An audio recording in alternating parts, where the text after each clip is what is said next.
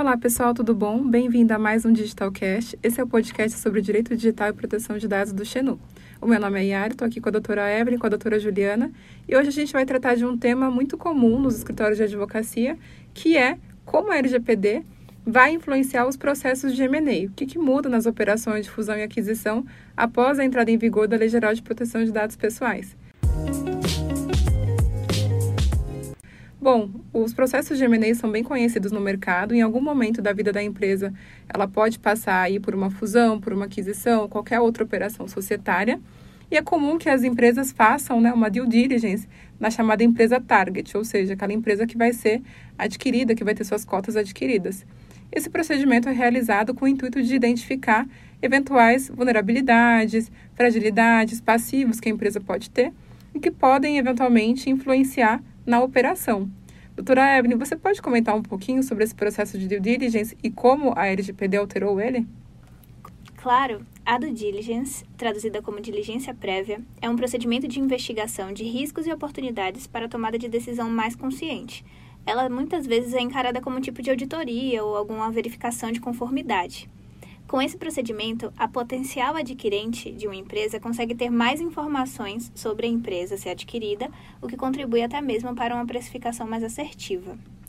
Dentre as diversas análises que são realizadas para a decisão quanto a essa transação, tornou-se necessário incluir ainda a avaliação, pela potencial adquirente, do nível de conformidade que a empresa-alvo se encontra em relação à Lei Geral de Proteção de Dados tendo em vista que a lei traz uma série de obrigações a serem observadas pelas empresas. Logo, na fase em que a potencial adquirente realiza do diligence para entender o estado em que a empresa-alvo se encontra, ela deve considerar, além dos documentos que já são comuns, a análise de documentos específicos em relação à LGPD, como, por exemplo, o mapeamento dos processos, dos aspectos técnicos e de governança relacionados à adequação à lei, para entender o nível de maturidade em que a empresa-alvo se encontra.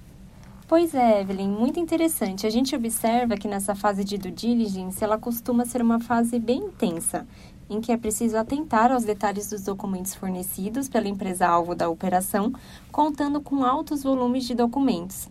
Você poderia falar um pouco como funciona na prática? Quais são os principais pontos que devem ser observados no procedimento de due diligence?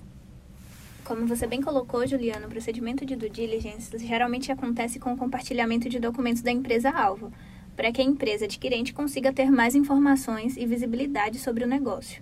A LGPD começa então a impactar o procedimento desde o citado compartilhamento, pois é importante que, no que se refere a dados pessoais, seja compartilhado o mínimo necessário para a finalidade pretendida, evitando ainda o compartilhamento de dados pessoais sensíveis. Então, terá uma série de documentos que serão compartilhados, mas para isso é importante atentar a essa restrição quanto aos dados pessoais compartilhados. Além disso, como já acontecia nas operações, é importante a celebração de um acordo de confidencialidade, para que as informações acessadas não sejam reveladas. É importante atentar ainda à forma como essas informações e documentos serão compartilhados, para que o compartilhamento se dê através de ferramentas seguras com acesso apenas a pessoas autorizadas.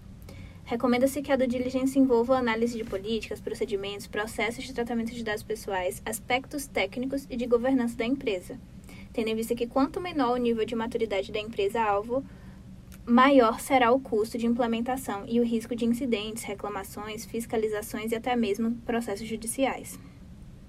Outro ponto de extrema relevância é analisar as bases legais atribuídas a cada tratamento de dados pessoais, tendo em vista que os tratamentos precisam estar amparados em hipóteses autorizativas previstas na LGPD, e a ausência de uma hipótese que autorize algum tipo de tratamento pode afetar até mesmo o objetivo que a potencial adquirente tem na transação.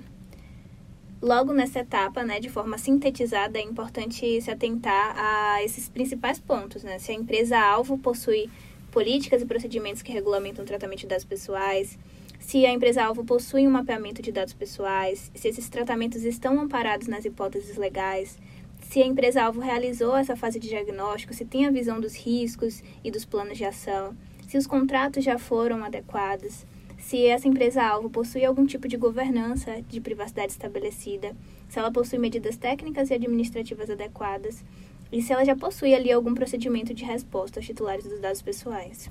Você falou algo muito interessante, Evelyn ao fazer essa due diligence, né, a gente vai entender aí quais são os riscos, qual o grau de maturidade da empresa, e esses riscos devem ser alocados, né, avaliados e alocados corretamente.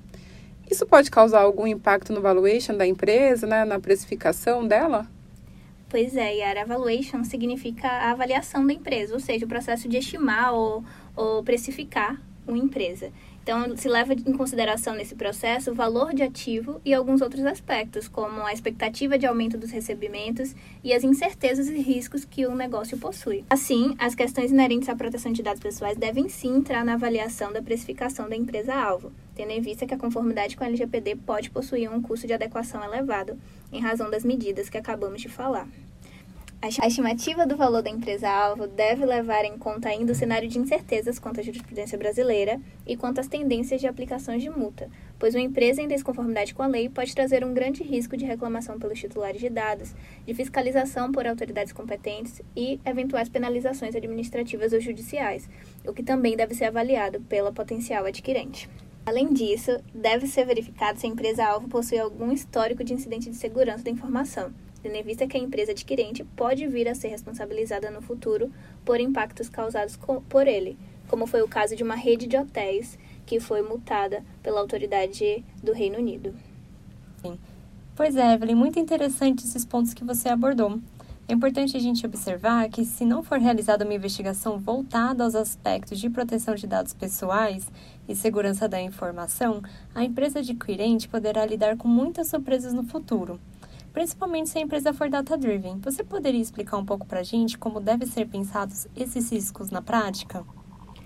Exatamente, Juliana. Diante das citadas avaliações, torna-se necessário tomar uma série de decisões sobre a viabilidade dessa transação pretendida. A empresa adquirente deve levar em conta o esforço e o custo de implementação em empresas com baixa maturidade em matéria de proteção de dados em razão dos riscos existentes quanto a penalizações por incidentes e não conformidade e a viabilidade de continuidade do negócio diante das hipóteses autorizativas previstas na lei.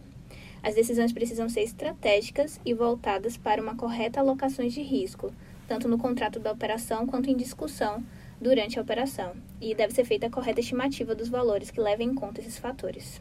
Muito interessante, Evelyn. Acho que ficou bem claro aí para todo mundo o quanto é importante em uma operação de M&A analisar se a empresa target está em conformidade, qual é o grau de maturidade dela. E não só também para a empresa que está adquirindo outra empresa, né, que vai adquirir a empresa target, mas também contar com o suporte de uma consultoria especializada se você for a empresa que está sendo vendida, para que também a gente mantenha uma confidencialidade dos documentos, né, e não acabe aí enviando documentos que revelem algum segredo de negócio e tudo mais. Então, contando aí sempre com uma análise focada em proteção de dados e também nas demais matérias, né? Direito societário, direito tributário e tudo mais. Muito obrigada à nossa audiência por escutar esse podcast. Nos vemos no próximo. Tchau, tchau.